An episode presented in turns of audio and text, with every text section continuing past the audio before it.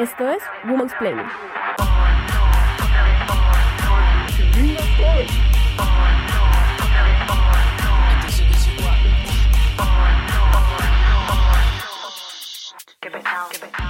La sentencia C-355, emitida por la Corte Constitucional en 2006, legalizó parcialmente el aborto en Colombia en tres casos. Primero, cuando existe peligro para la salud física o mental de la mujer.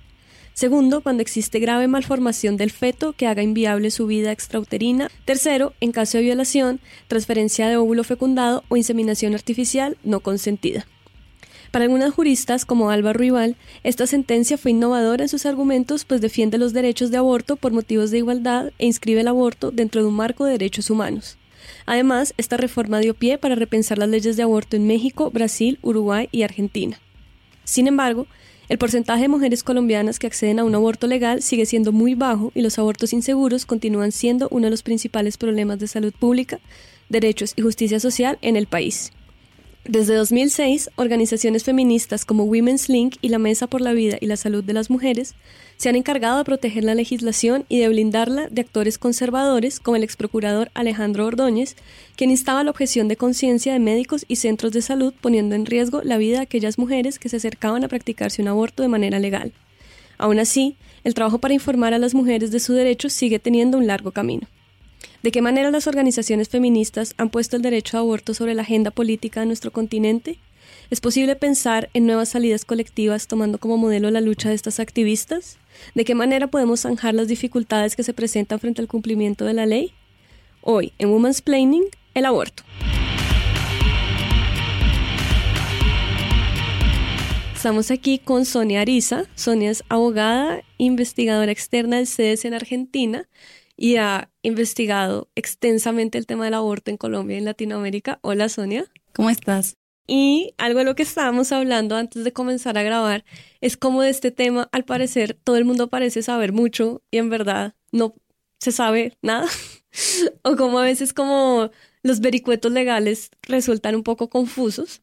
Entonces quería que comenzáramos un poco como con un contexto general de cómo aparece esta ley en Colombia de las problemáticas para que hablemos luego también un poco de Latinoamérica, porque es, creo que en el continente hay como problemáticas similares a pesar de que los marcos legales de los países son diferentes. Claro, bueno, yo lo primero que haría es contarte cuáles son los tres grandes modelos que hay en el mundo para regular el aborto. Entonces, eh, empezaríamos por pensar cuál es la forma como el derecho ha pensado el, el, aborto, que es una práctica que existe desde siempre y que seguirá existiendo más allá de lo que diga o no el derecho pero el derecho se ha encargado de pensar esta práctica y han diseñado en el mundo a grandes rasgos tres modelos.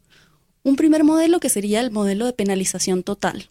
Es, son los países en donde el aborto está totalmente prohibido y cualquier aborto, incluso en muchos casos los abortos espontáneos, estos abortos en donde las mujeres no hacen nada para provocarlo, pero suceden, em, que son muy comunes además, pueden ser sancionados penalmente. Después tenemos un modelo intermedio que sería el modelo de causales o de permisos. Este es, entre otras, el modelo que tiene en Colombia y que es el predominante en la región. Eh, son modelos que tienen una penalización del aborto, pero excepciones a esta penalización. Entonces hay casos establecidos en la ley en donde se permite el aborto, es legal. Las mujeres pueden acceder a esta práctica. En general hay cinco grandes causales por las que se puede acceder al aborto. Tres ya las habías mencionado, cuando hay peligro para la vida de la mujer, cuando hay peligro para la salud, esta es una salud integral en general, la salud física, mental o social, y cuando hay, por ejemplo, problemas socioeconómicos para poder llevar adelante el embarazo o la maternidad, se permite en algunos casos, cuando hay malformaciones en el feto que son incompatibles con la vida, esto quiere decir que los fetos no van a sobrevivir el nacimiento, entonces se permite el aborto temprano, y esto porque el aborto siempre es más seguro que el parto. Un aborto en condiciones legales de seguridad y seguras es mucho menos riesgoso que un parto. Entonces, en estos casos, vale la pena realizar un aborto en vez de esperar hasta tener un parto. Y después tenemos un tercer modelo. Este modelo es el modelo de aborto a demanda o de plazos, que es el modelo que podríamos ver si viéramos un mapa, lo veríamos en el norte global. Casi todos los países tienen ese modelo. Europa, Estados Unidos, Canadá. Este modelo lo que hace es permitir el aborto hasta un momento determinado del embarazo que varía entre las 12 y las 24 semanas, de acuerdo a lo que cada estado considere. Y después de ese plazo, en general, se mantienen las causales que mencionábamos antes. cuando hay peligro para la vida, la salud, malformaciones, etc. ¿Qué pasaba en Colombia? Entonces, para, para irnos centrando. En Colombia, hasta el 2006, nosotros tuvimos primero un periodo muy importante en donde teníamos aborto terapéutico, es decir, aborto cuando la vida de la mujer estaba en riesgo o estaba en riesgo su salud. Esto se conoce como aborto terapéutico porque se realiza el aborto para poder llevar adelante el tratamiento de salud de la mujer. Eh, sin embargo, con unas reformas que hubo hacia la década del 80, se eliminó esa causal y entonces pasamos a un periodo de penalización total. ¿Qué conlleva la penalización total? Que las mujeres acudan a los sistemas clandestinos, casi siempre inseguros, y entonces las cifras de salud pública se modifican rápidamente. Tenemos mucha más mortalidad materna, morbilidad materna, esto quiere decir las secuelas que tienen las mujeres en su salud por, la, por un aborto mal practicado en condiciones inseguras. Y esto sucede de esta manera hasta el 2006, en donde por medio de una sentencia de la Corte Constitucional que fue impulsada eh, por una abogada, Mónica Roa, vino con un litigio estratégico, como se conoce. Es una estrategia organizada que tiene, digamos, varias aristas para poder convencer no solamente a los jueces, sino también a la ciudadanía y a quien hace política pública de que el aborto, la prohibición total del aborto solo genera más muertes y consecuencias negativas para la salud. Pero además hay razones jurídicas muy importantes para despenalizar y para legalizar el, aborto, por lo menos en algunas causales. Y esto no solamente lo dice la Constitución colombiana, lo dicen los organismos internacionales de derechos humanos. Para este momento ya todos los organismos de derechos humanos han dicho que por lo menos en las causales que reconoce Colombia es un derecho humano de las mujeres acceder al aborto. Entonces la Corte permite estas causales, dice que es inconstitucional la prohibición total del aborto y a partir de ahí lo que insta a los demás estamentos del Estado para que regulen el acceso al aborto. La Corte dice hay que hacerlo porque no hacerlo es inconstitucional y entonces viene el procurador, en ese momento el expresidente Uribe, que estaba en, en el mando en ese momento, ordena tumbar un decreto que regulaba el acceso al aborto esto se presenta ante el Consejo de Estado y el Consejo de Estado reafirma esta decisión, dice que no se debe implementar por cuestiones formales. Dice que no había competencia para, hacer un, para regular una sentencia de la Corte. Mientras tanto, y para no mostrar un panorama solamente de lo negativo, también en los servicios de salud hay equipos que empiezan a prepararse para poder prestar estos servicios y entonces en algunos lugares del país, no en todos, las mujeres empiezan a poder acceder a los abortos, se dan cuenta que tienen este derecho, se dan cuenta que no hay que morirse cada vez que uno tiene que interrumpir un, un embarazo por la razón que sea. Y empieza, por lo menos el contexto en el que la práctica del aborto empieza a realizarse, em, cambia también, porque la sociedad empieza a hablar un poco más del aborto. A partir de la sentencia de la Corte también es un tema que empezamos a discutir y para el que, claro, todos tenemos intuiciones sobre lo que debería ser o no, cómo debería estar regulado el aborto, pero a partir de la sentencia de la Corte tenemos un mínimo legal indiscutible. A mí me parece muy interesante como este contexto que nos estás dando, porque todo esto que nos puede traer el aborto y todos los mitos y prejuicios y realidades, y es también la arista de la bioética. Me parece como muy interesante incluirla y como sumarle a la discusión porque es un lado también desde el que creo que no se ha pensado mucho. Sí, yo creo que no se ha pensado muy bien, te diría. Se ha pensado mucho, pero no muy bien. Muy bien, tienes toda la razón. porque si uno mira las discusiones en general son eh, en la bioética y el aborto tienen que ver con la vida, el inicio de la vida. ¿Dónde inicia la vida y dónde inicia la vida humana? Tenemos que empezar una protección fuerte porque además si uno lo mira en un contexto aislado, como hablamos al principio, como entre un tubo, pues obviamente es más vulnerable un feto que una persona ya nacida, porque supuestamente no tiene quien lo defienda y tal. Pero esas discusiones son unas discusiones mal dadas, porque son discusiones que te están llevando a respuestas que la bioética no tiene por qué dar. ¿Dónde empieza la vida humana? Eso podría decirlo la ciencia eventualmente y la verdad es que ya se rindieron hace mucho porque saben que no es productivo decir algo así es en la fecundación, es en la concepción, es en el embarazo, es a los tres días, a los siete. Es arbitrario decir cuándo lo... Y el derecho lo que ha dicho, nosotros tenemos una protección que es arbitraria y la vamos a dar a partir del nacimiento y antes del nacimiento lo que vamos a hacer es tratar de dar las condiciones para que esa vida que es posible se llegue a dar y haya una persona, pero no podemos saber cuándo hay que empezar. Entonces, estas discusiones que embarran la cancha, ¿no? Las de cuál es la vida que es valiosa, dónde empieza el ser humano, fue primero el huevo o la gallina, ¿no? Como, ¿para qué vamos a ir a ese lugar? Pero se han llevado la mayoría de la tinta de la bioética en las discusiones relacionadas con el aborto. Y no hemos dado las discusiones que son realmente importantes y es cómo garantizamos la autonomía de las mujeres para tomar esas decisiones, cuáles son los contextos en los que se toman esas decisiones. Nosotros podemos pensar, por ejemplo, en distintas concepciones de autonomía que son centrales para poder tener una discusión bioética sobre el aborto. Como claro, no nunca se ha pensado una educación centrada en la autonomía de la mujer. La autonomía de la mujer no, no, existe, es, es la autonomía del hombre supeditada a que haya una mujer pues que le dé unas condiciones para esto. Claro, de hecho la discusión del aborto se da solo en términos de la mujer, claro, porque es cierto que el cuerpo que está poniendo es ella, pero siempre la responsabilidad cae sobre las mujeres y nos olvidamos que siempre tiene que haber un varón que estuvo ahí o abusando de ella o acompañándola o compartiendo una relación sexual, pero no es para que tome una decisión sobre esto, sino para que pongamos algún tipo de responsabilidad y para que miremos cuando hablamos de reproducción que todas las cargas están puestas sobre la mujer y debería haber algún tipo de carga que esté puesta sobre los varones porque ellos son los que pueden embarazar mujeres todos los días de su vida, ellos son los que pueden generar hasta mucho más adelante embarazos en su vida toda la reproducción está centrada y está cargada sobre las mujeres. Entonces hay como una desproporción en incluso la información y la manera como estamos responsabilizando a los hombres en términos de reproducción. Sí, por ejemplo, buscar como la información sobre una vasectomía es uno en un mar de pastillas anticonceptivas, no sé, todos los métodos de anticoncepción posibles para la mujer y se habla muy poco de la posibilidad de que un hombre se haga la vasectomía y que él también decida sobre su cuerpo y decida si quiere tener o no hijos. Claro, y además los términos de esta discusión son, son, digamos, son absolutamente indicativos de lo que está pasando. Cuando una mujer va a solicitar una ligadura tubaria, es decir, una, anticoncepción permanente, en general la pregunta de los médicos, y esto hay infinidad de estudios en todo el mundo, es ¿y qué pasa? ¿Y qué dice su pareja? ¿Y qué dice su marido? ¿Y qué pasa si usted no tiene pareja ahora, pero más adelante consigue a una pareja que quiera tener hijos? ¿Y qué tiene que ver si yo soy la que los voy a... Yo tendría que gestarlos si no quiero. Pero la discusión va ahí.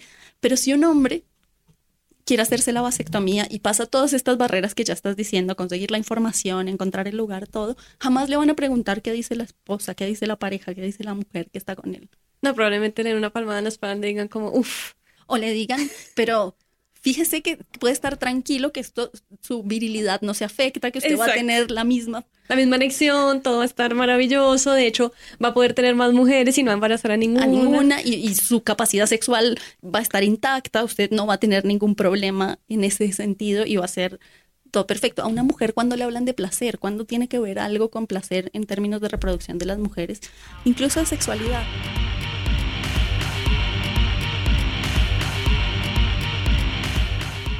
me interesa mucho, tú que eres una abogada que has investigado muchísimo este tema, cómo nos estás dando un contexto desde un marco legal, económico y de salud pública, que son como muchos de los temas que no se discuten en los medios de comunicación o en las discusiones a puertas cerradas en las casas sobre el aborto, porque siempre este tema está como entintado por como un tufo moral. Y digamos que eso es lo primero frente a lo cual como que se aparece como el aborto y no realmente como el problema de salud pública que es, que esta perspectiva que nos das tú es una perspectiva mucho más completa y como que realmente estas son las razones por las cuales una mujer acude a, un, a este tipo de prácticas, no necesariamente, o sea, la parte moral, la parte cultural aparece, digamos, en Latinoamérica muy fuerte, pero esta es como una cosa secundaria a todo lo que está pasando en términos económicos hay varias discusiones. Están está, digamos, desde la perspectiva de las mujeres que tienen que acudir a un aborto, cuáles son las situaciones y cuáles son las condiciones que el Estado también proporciona estructuralmente para que puedan decidir sobre la maternidad, cuál es el estado de abandono que tienen algunas mujeres y la capacidad de, de decidir. Su autonomía se limita por, por esas condiciones estructurales. Pero de otro lado, también hay otra discusión económica que en Colombia se ha intentado dar y hay un estudio sobre los costos del aborto.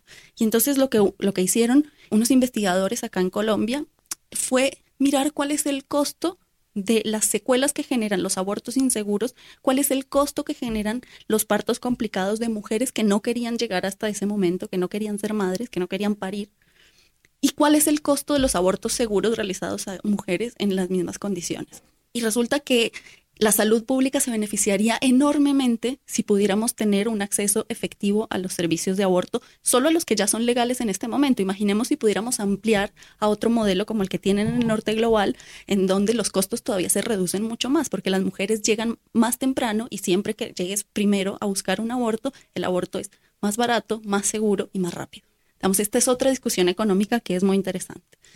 Y uno puede dar la siguiente discusión, que era la que también proponía, si es en términos en términos morales, cuáles son las discusiones que queremos dar.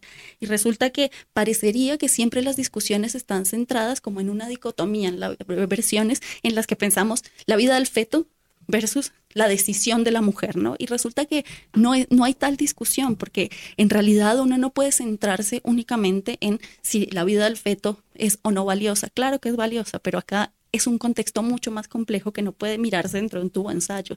Hay un feto que no está creciendo en un laboratorio, sino en el cuerpo de una mujer que tiene unas condiciones en particular. Entonces, al final, parecería que la discusión es más bien sobre cuánto estamos dispuestos a reconocer agencia moral a las mujeres para tomar esa decisión. Hace poco estaba viendo una discusión en Twitter con un grupo de feministas argentinas que estaban hablando todo esto de la locura en Argentina, el feto ingeniero y el feto en papel maché que va a las marchas y todo esto.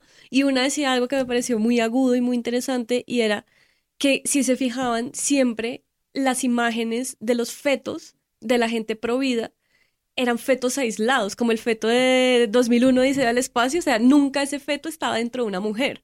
Entonces, claramente es esta idea de que la mujer no tiene ningún tipo de agencia moral, que es lo que tú decías, porque el feto está aislado como creciendo en el espacio de la Virgen María o yo no sé dónde, y realmente la persona que está detrás de eso es una mujer que está pensando en llevar un embarazo a término y que es un embarazo que puede tener un montón de riesgos y un montón de cosas. Y aparecen también estos casos en Argentina que ya son escalofriantes de las niñas de 11 y 12 años que las están obligando a llevar sus embarazos a término y como que pareciera que las personas pro vida no hicieran el clic de esas niñas, o sea, como salvar las dos vidas cuando realmente eso es una falacia son absolutamente incapaces de ver a las mujeres reales que tienen en sus cuerpos estos fetos.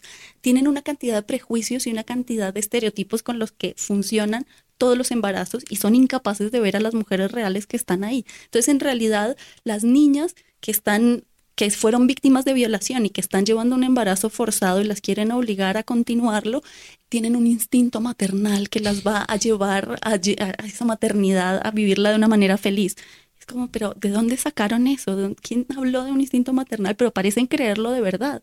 Y después, entonces están las mujeres que en realidad son eh, chicas que no se cuidaron, que no saben cómo llevar la vida y entonces tienen que asumir las consecuencias. Y si no, están estas que quieren la vida fácil.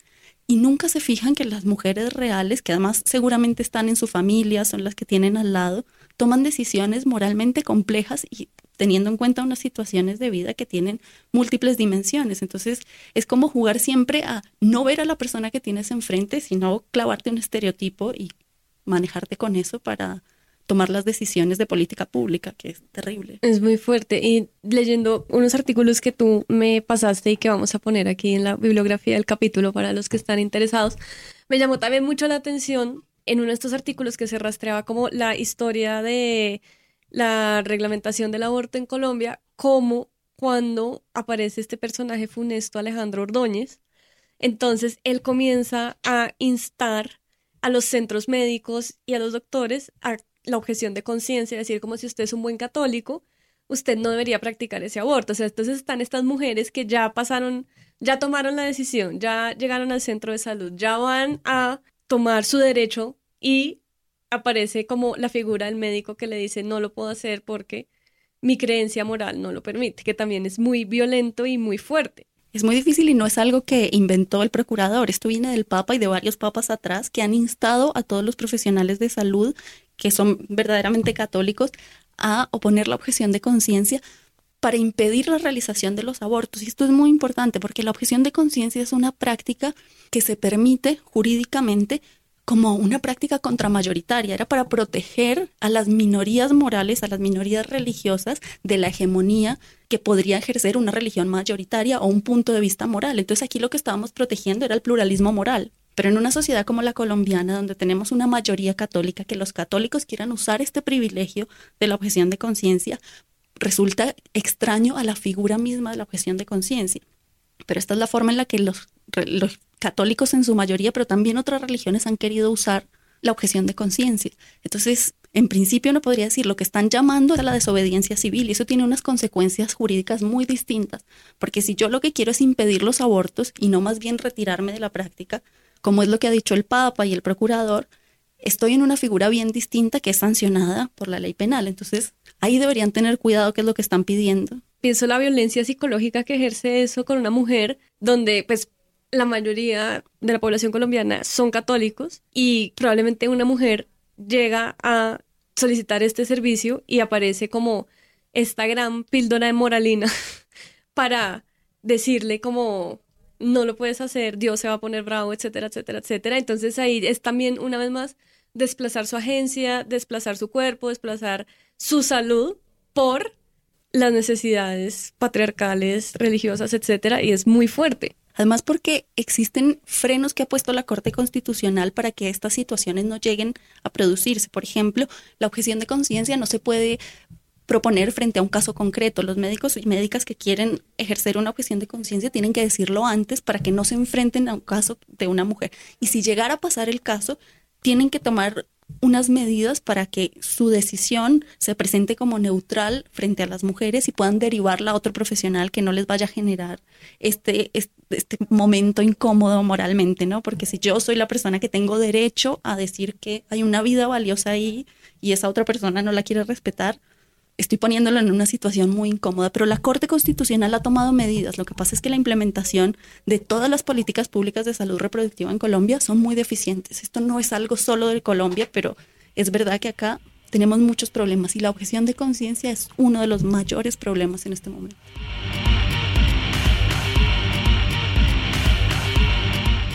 A mí hay algo que me interesó mucho y, y digamos que esto se emparenta con esto que estás contando y es la manera en la que las organizaciones feministas han estado muy vigilantes de que se cumpla la ley en Colombia, cosa que es extraña, digamos, con las otras leyes en Colombia que no se cumplen, eh, pero me parece muy interesante ver cómo estas organizaciones han tenido la pericia de estar ahí defendiendo y estar como en la línea de guerra siempre porque conocen la moral del país, conocen los problemas de burocracia, etcétera, etcétera. Entonces siempre han estado ahí como en guardia. Me, quisiera que nos hablaras un poco más de eso.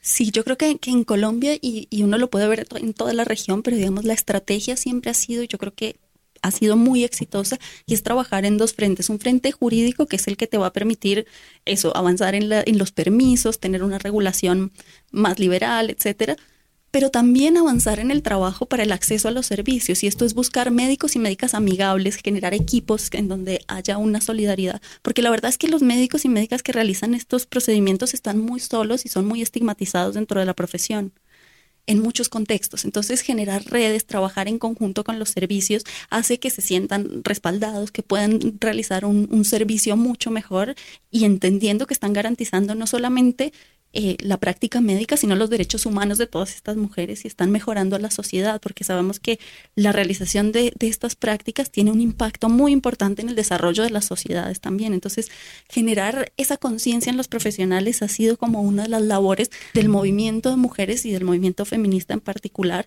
al trabajar como en llave con distintos sectores de la sociedad para poder generar estos vínculos y avanzar en el acceso a servicios. Y es que a mí me parece una cosa también importante, puede haber un prejuicio también y es que si el aborto no es legal, entonces no se realiza, cosa que es falsa, porque los abortos siempre se han realizado, legales o no, sobre todo ilegales se realizan. Entonces, como que ahí también aparece como esta cosa de hagámoslo bien. De hecho, parecería, con, digamos, parecería contraintuitivo lo que voy a decir, pero la evidencia muestra abrumadoramente que es todo lo contrario. Cuando las regulaciones son más permisivas, se realizan menos abortos. Porque una regulación muy permisiva de aborto lo que te está mostrando es un país comprometido con una política pública de salud reproductiva. Entonces, si hay más aborto, pero también hay más anticoncepción, hay más educación sexual, hay más servicios amigables, hay más distribución de información y de acercamiento a los servicios de salud, entonces hay menos abortos. Uno puede ver la curva en los países que han legalizado el aborto y esto más en el norte global porque tenemos mucho más información y también un proceso mucho más lineal, lo vemos claramente. Las cifras de aborto en el primer momento en el que se legaliza pues aumentan porque todas las que lo hacían ilegalmente y no había ninguna forma de contabilizar esos abortos, pues van a los servicios legales.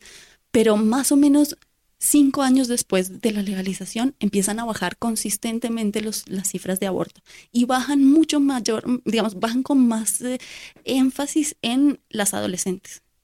A mí me parece muy interesante pensar eso también y como la, la educación sexual y reproductiva que se hace en Colombia, porque siento que igual la educación en zonas rurales, por ejemplo, es muy precaria, como la educación básica primaria resulta muy precaria el acceso a la escuela, o sea, todas estas cosas son muy complicadas y evidentemente si se llegara a implementar una educación sexual, reproductiva, etcétera, etcétera, esas zonas también necesitarían como otro tratamiento y otras maneras de, de, que pudieran acceder a esto. Lo mismo vi en uno de estos artículos que me compartiste que me pareció súper interesante, que la mayoría de los abortos ilegales que se hacen en Colombia también eran de población desplazada. Claro, este problema también se imbrica con la problemática política y social del país, que tiene como unas condiciones diferentes a las del resto de Latinoamérica y que sí es población muy vulnerable que finalmente necesita estos servicios. Y que además es como una cadena que tenemos que frenar en algún momento porque la falta de educación sexual te genera también una incapacidad de actuar frente a, por ejemplo, la violencia sexual, que sabemos que aumentan estas condiciones, en condiciones de desplazamiento, cuando hay problemas de orden público, aumenta la violencia sexual y los embarazos producto de estas violencias. Entonces, las mujeres tienen que recurrir a abortos inseguros porque no tienen un seguro de salud o porque no saben dónde están los servicios o porque ni siquiera muchas veces saben cómo solicitar una de estas prácticas por cuestiones culturales, etcétera. Entonces, hay una necesidad urgente de atender la salud reproductiva de la población desplazada y empezar por todas las aristas, educación sexual, pero también anticoncepción, también servicios de, de salud reproductiva, porque no solamente tiene que ver con el aborto, tiene que ver con abortos hechos en condiciones de inseguridad que generan secuelas que después tampoco son tratadas y esto se genera enfermedades crónicas o situaciones crónicas en estas mujeres que tampoco son tratadas. Entonces, hay como toda una problemática allí que podría en alguna medida develarse si podemos darles acceso a alguno de los servicios y de ahí empezar a trabajar con el resto. Pero la población desplazada sin duda es una de las que ha estado más olvidada en las políticas de salud reproductiva.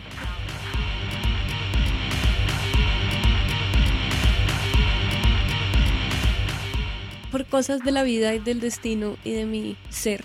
Estoy haciendo una investigación en este momento sobre la historia de las mujeres en Colombia. Y hay una cosa que a mí me impacta mucho y es que desde los primeros momentos que aparece el movimiento feminista en Colombia en los años 30 hasta hoy, puede ser que 80 años después, casi todas las preguntas del debate feminista que se da en el mundo, siempre en Colombia, están unidos a que la mujer está sola. Entonces, por ejemplo, queremos que la mujer tenga acceso al trabajo. ¿Por qué? Porque es madre soltera y necesita alimentar a sus hijos porque su pareja sexual se fue. Eh, no sé, necesitamos el derecho al voto de la mujer. ¿Por qué? Porque queremos que sea considerada como una ciudadana, porque en su casa le pegan y entonces eh, su pareja tiene que verla como una ciudadana. La, mujer cabeza de familia me parece que también es como una figura arquetípica que ya se volvió como un arquetipo de la sociedad colombiana, ¿no? Como como algo muy normalizado y que realmente da cuenta de una cultura muy patriarcal y muy ignorante frente a los métodos de anticoncepción. Y también te da cuenta, y si uno mira la historia de Colombia también, de un sesgo muy familista que esconde, por supuesto, toda esta cosa patriarcal que estás diciendo, pero que tiene que ver con esta idea que no, que no se ve tan fuerte en otros países de la región de la familia es el núcleo de la sociedad y ahí es donde está todo y todo lo que esté por fuera es, algo desviado y es algo que no queremos. Fíjate, por ejemplo, las discusiones sobre matrimonio igualitario, qué difícil que son de entrar porque aquí queremos una familia nuclear que sea un modelo muy unificado de lo que esperamos de una familia. Y entonces, claro, hay que proteger a las mujeres porque pobrecitas son víctimas de no poder estar dentro de ese ideal que tenemos como de, familia. Y toda la protección que se da es a partir de eso, lo que les falta para poder ser el ideal de familia que tenemos. Y este ideal familista tiene muchos problemas en términos, por ejemplo, de reconocimiento de la agencia de los niños y las niñas, de la responsabilidad parental, en términos de cómo es la, el, el reparto de las tareas dentro de la familia y por supuesto esto tiene que ver con cómo vemos la reproducción dentro de las familias y totalmente asignada a la mujer. Entonces los anticonceptivos son una cuestión de la mujer y por eso tus amigos eh, no saben cómo es la reproducción de las mujeres, porque desde el colegio les enseñaron que son las mujeres las que tienen que saber de esas cosas y para ellos es otra la labor. Y tiene que ver con un paradigma familista del que no hemos podido salir y que necesitamos desmontar para poder entender una salud sexual y reproductiva desde otro lugar. Y que me parece que también es un paradigma familista que una vez más recae 100% en la mujer. O sea, es como una, una idea que se le inocula desde siempre y que entra 100% en conflicto con, con buscar derechos reproductivos o el derecho del aborto, por ejemplo, porque sería como casi escandaloso pronunciarse al respecto.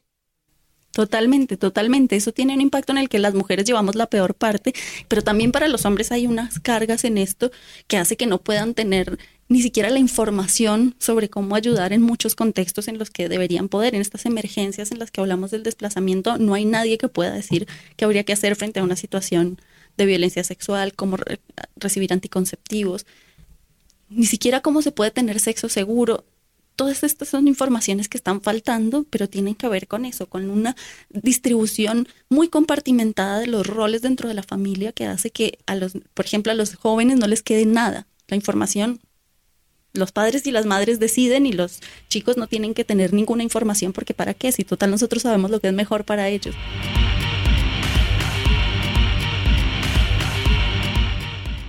Pero me parece que como algo análogo también ahí, en el sentido de que yo siento que en Colombia la Corte Constitucional y la Constitución del 91 han permitido de alguna manera extraña que nunca he podido entender que haya unos medianos derechos que se respetan y que haya como un, algún tipo, unos marcos legales un poco más liberales que en otros países.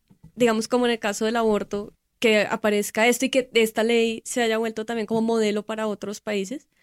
Pero digamos que la ley existe y luego la cultura está en otro lado, va en contravía, entonces existe ese marco legal, se puede acceder a ese derecho, pero finalmente la sociedad y la cultura está en otro y no tiene la información necesaria ni como sabe que eso se puede hacer. Entonces, como que me interesa mucho ese fenómeno como de disociación entre lo legal y lo cultural, por decirlo de alguna manera.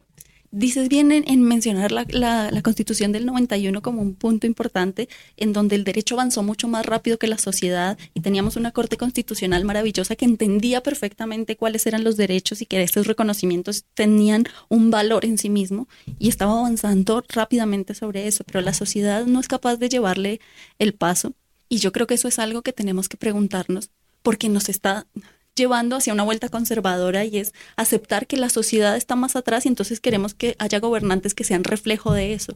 Y entonces hemos dado pasos para atrás, incluso en las políticas de salud reproductiva, todas las leyes, todos los decretos que se habían aprobado para regular y para dar acceso, los tumbó el Consejo de Estado y dijo, no, es que no pueden ir más adelante que la sociedad, es el Congreso que representa a la sociedad dentro de un esquema republicano el que debe decir cómo se tiene que aplicar este derecho, no puede ser una autoridad administrativa, esto es imposible. Entonces eso nos está haciendo ir para atrás porque el derecho fue tan rápido que ahora estamos tomando medidas para ir hacia atrás y alcanzar a la sociedad y eso es muy peligroso porque realmente hay un valor muy importante en reconocer esos derechos y en entender que tenemos un compromiso no solo en Colombia, sino con los otros países también de no regresividad, es decir, de no ir para atrás en los derechos que vamos concediendo. Y hay muchas formas de hacerlo. Una sería eliminar la sentencia de la Corte y decir está prohibido totalmente el aborto, pero hay maneras mucho más sutiles y que son al final las que son mucho más difíciles de controlar, que son las que están pasando ahora. No regulamos completamente el acceso al aborto, no nos fijamos, no hacemos un seguimiento de cómo es el acceso en las distintas regiones del país, no tenemos políticas claras, permitimos que las EPS manejen el acceso a los servicios y entonces ponemos una sanción aquí y otra allá, pero solo en los casos más aberrantes. Y es una situación que el Estado no está controlando. Como que yo vivo pesimista por el estado de las cosas del mundo, pues por nuestros gobernantes tan hermosos que tenemos hoy en día, eh, el lobby cristiano en el Congreso, este señor, este señor Iván Duque que pues apareció, se bajó una bicicleta de Rappi después de repartir naranjas y se subió a eh, la casa de Nariño, cualquier persona. Lo mismo pues lo vemos en toda la región, o sea, como que hay un paso, muy, una regresión muy fuerte, muy, muy fuerte hacia el conservadurismo, pero luego otros días me pongo optimista porque veo los movimientos políticos también que aparecen como enfrentándose y como para contestar como estas fuerzas conservadoras y me parece súper interesante la manera en, las, en la que las mujeres se están organizando. En Argentina, sobre todo, creo que es como el movimiento más grande y más visible y creo que es un movimiento muy interesante porque es un movimiento colectivo en donde no necesariamente hay cabezas, sino que todo es como una gran masa orgánica que se está organizando eh, a favor de los derechos. Aquí en Colombia, con esto de mm, la mesa y de Women's Link, la manera en la que están siempre vigilantes y alerta a la, a la al cumplimiento de la ley, y, y, siento que hay como una manera en esas organizaciones políticas de hacer política y de hacer activismo que es muy interesante y quisiera que nos hablaras un poco de esto, como de estos movimientos que, que se están organizando. Sí, yo creo que comparto absolutamente el optimismo que trae el movimiento feminista en la región. Creo que es el único movimiento que está dándonos algunas muestras de que es posible hacer una política distinta y de que eso puede tener resultados, incluso si no son los resultados que uno espera. En Argentina, eh, a pesar de que la ley no fue aprobada por el Senado, por una diferencia escasísima, pero no fue aprobada la ley de despenalización del aborto en el sistema de plazos, de todas maneras, en Argentina tienen un sistema muy parecido al, nuestro actual en Colombia. Lo que pasó en la sociedad, lo que pasó entre las mujeres de todas las edades, de todos los partidos políticos, de todas las visiones del mundo que puedas encontrar en Argentina, fue maravilloso y creo que tiene una potencia que va a llevar a muchas otras cosas. Y esto no empieza en Argentina, por supuesto tienen una tradición de muchas décadas trabajando, pero si uno quisiera rastrear el hilo de, este, de esta última ola del feminismo que se prende en Argentina y que empieza con varias reivindicaciones, yo creo que habría que ir al movimiento Ni Una Menos que es este movimiento que empieza como un rechazo a los femicidios. Argentina es un país que, a diferencia de Colombia, no tiene un índice muy alto de asesinatos y de, y de homicidios en general, pero la proporción que ocupan los femicidios dentro de las muertes de personas, las muertes violentas de personas en Argentina, es altísimo. Y empezaron a aparecer casos tremendos que los medios de comunicación empezaron a replicar y las mujeres salieron masivamente a decir esto no puede seguir pasando, necesitamos que haya un cambio, pero no solamente en las leyes, un cambio cultural. Nosotras vamos a cambiar la manera como nos defendemos de estas violencias y cómo nos organizamos para todas juntas hacer una resistencia organizada a esto que está pasando. Y la verdad que tuvo un éxito impresionante. No sé si llegaste a ver todas las fotos que hubo de esta enorme marcha. El paro que le hicieron las mujeres fue el primer paro que se le hizo al gobierno de Macri. Aparece también como una de estas muestras de, de organización, ¿no? Entonces, el movimiento Ni Una Menos que rechaza los femicidios, la organización de las mujeres para decirle al gobierno hay que tener políticas públicas de género, y esto va decantando también en el movimiento que reclama la legalización del aborto en el sistema de plazos y que llegó a discusiones en todos los distintos estamentos de la sociedad, en los colegios, en, las universidades, en los centros de investigación, en los espacios públicos.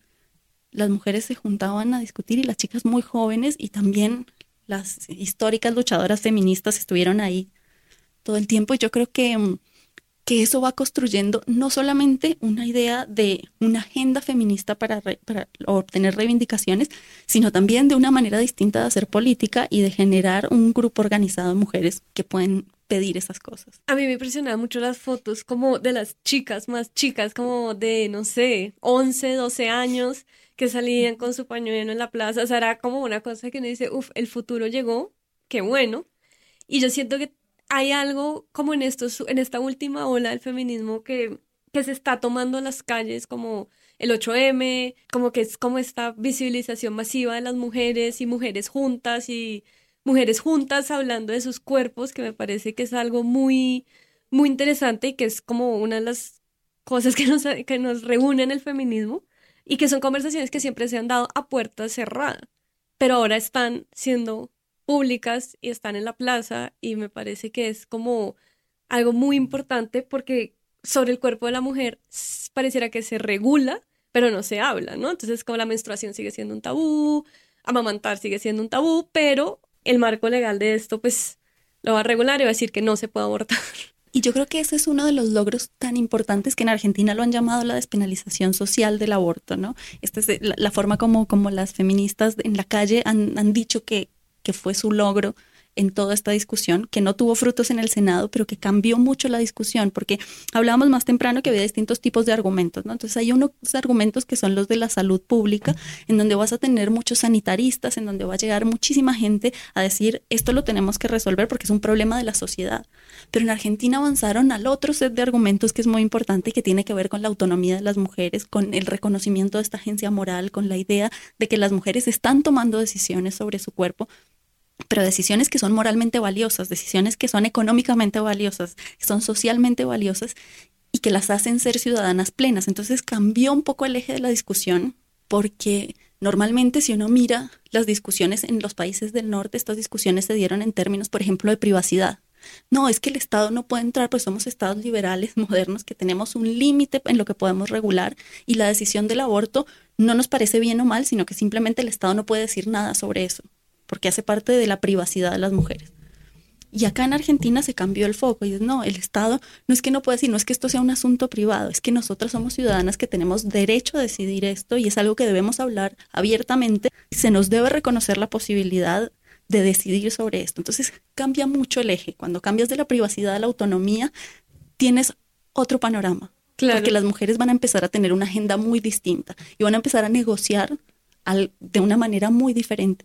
No solamente esta ley, todas las otras, salarios iguales, acceso a distintos servicios que antes no podían o a profesiones o etcétera. Entonces, hay un cambio de eje que es muy importante. Y que yo creo que debería ser un sueño con que sea el eje de la discusión de esta ola de feminismo, porque siento que en Colombia la ley va más adelante que la sociedad y aquí seguimos pensando, o sea, que la mujer no tiene autonomía, no tiene agencia de ninguna forma posible en ninguno de sus lugares. O sea, la mujer es primero madre, luego esposa, luego miembro de una familia y por último eh, ciudadana, por ejemplo, o no sé, persona con agencia, individuo. Claro, y además aquí nos ganan también como las emergencias de salud pública, nos gana el contexto de la violencia durante tanto tiempo que nos hizo pensar solamente en cómo apagar incendios, ¿no? Entonces hay que ir a los lugares en donde las mujeres las están desplazando y mueren por abortos inseguros en el camino a no sabemos dónde porque no tienen un destino fijo. Entonces ahí tenemos que actuar o tenemos que actuar en esta otra emergencia sanitaria que se presenta porque viene el Zika, pero nunca discutimos la cuestión más estructural de cómo estamos viendo a las mujeres en la sociedad, porque siempre tenemos emergencias. Entonces yo creo que si podemos llegar a un momento en donde la discusión se pueda centrar en estas cuestiones que tienen que ver más con la posición de la mujer, con el reconocimiento de la mujer en la sociedad, ahí vamos a realmente poder cambiar la situación de las mujeres, pero yo entiendo que las emergencias hay que resolverlas, entonces también es difícil pedirnos una conversación mucho más eh, sofisticada en una situación en la que tenemos que apagar incendios. Siento que también por esa razón no ha habido un movimiento masivo feminista colombiano, o sea, no, no ha habido nunca un movimiento que aglomere, así como está aglomerando en Argentina o como está aglomerando en España, todas las mujeres, también porque hay un montón de otras urgencias, o sea, es muy importante, 100% importante la igualdad de nuestros derechos, pero también es muy importante que dejen de asesinar líderes sociales, es muy importante que Néstor Humberto renuncie, o sea, y también siento que es una sociedad que le cuesta mucho pensar en colectivo. Entonces, en ese sentido, también hay un montón de dislocaciones que no traducen necesariamente a los mismos fenómenos que suceden en Argentina, pero que tampoco quiere decir que no estén pasando acá.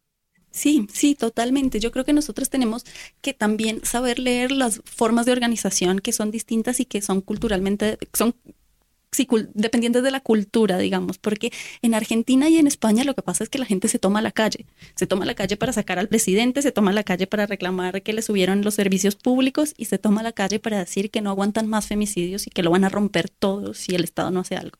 Pero nosotros no tenemos esa cultura, para nosotros, y me parece, y aquí también yo estoy tirando hipótesis, Es que tenemos mucho miedo porque siempre hemos tenido gobiernos que han apostado por el disciplinamiento social y entonces siempre que hemos tratado de tomar la calle ha venido mucha represión del otro lado, llámese el que sea, los paramilitares o el ejército o quien sea.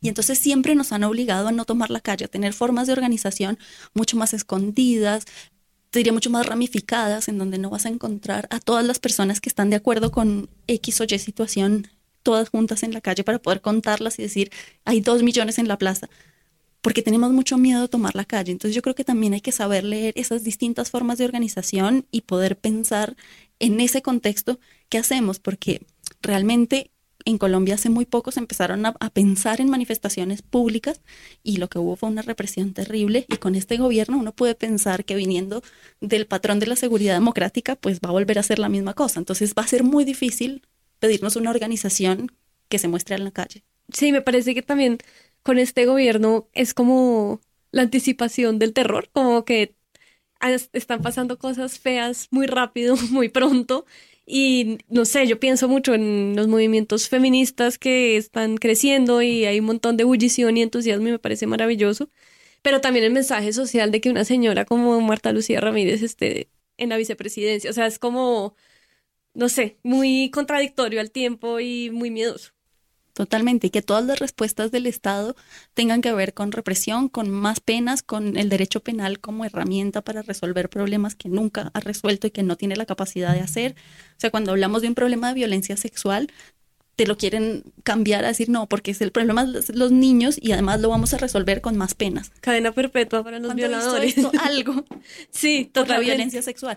Pero es el tipo de discusiones que quieren tener y al que nos están llevando de una manera absolutamente improductiva. Lo que estamos haciendo es dejarnos engañar de la agenda que, que estábamos presentando y quieren decirnos como que tomaron al menos una parte y no están dando nada. Sonia, muchas gracias por estar con nosotros en Women's Planning. Para terminar, recuerden que Women's Planning ahora está en Spotify, en iTunes. Es el segundo podcast más escuchado en la categoría comedia porque la autonomía ciudadana de las mujeres es algo muy chistoso. Muchísimas gracias, Sonia. Muchísimas gracias, Sebastián, Lucho, acorde, todos. Gracias. Gracias por escuchar 070 Podcast. No olviden que también pueden encontrar nuestros otros programas como Woman's Planning, Habla el Balón, A Donde Vamos No Necesitamos Carreteras, Mirlo Podcast, Laguna Podcast, Paredro y Emperifolladas. Si quieren buscar estos contenidos, escriban 070 Podcast, 070 números y podrán encontrarlos tanto en Spotify, iTunes, SoundCloud, Spreaker y en las páginas de la revista 070 y Acorde FD. Women's Planning es un podcast de 070 Podcast en alianza con Acorde FD. Es producido por Gloria Susana Esquivel. La imagen fue diseñada por María Elvira Espinosa y la música es compuesta por Gabriela Navas. La edición es hecha por Luis Fernando López y de Ayano Osorio en Acorde FD. La dirección es de Sebastián Paya. Muchas gracias.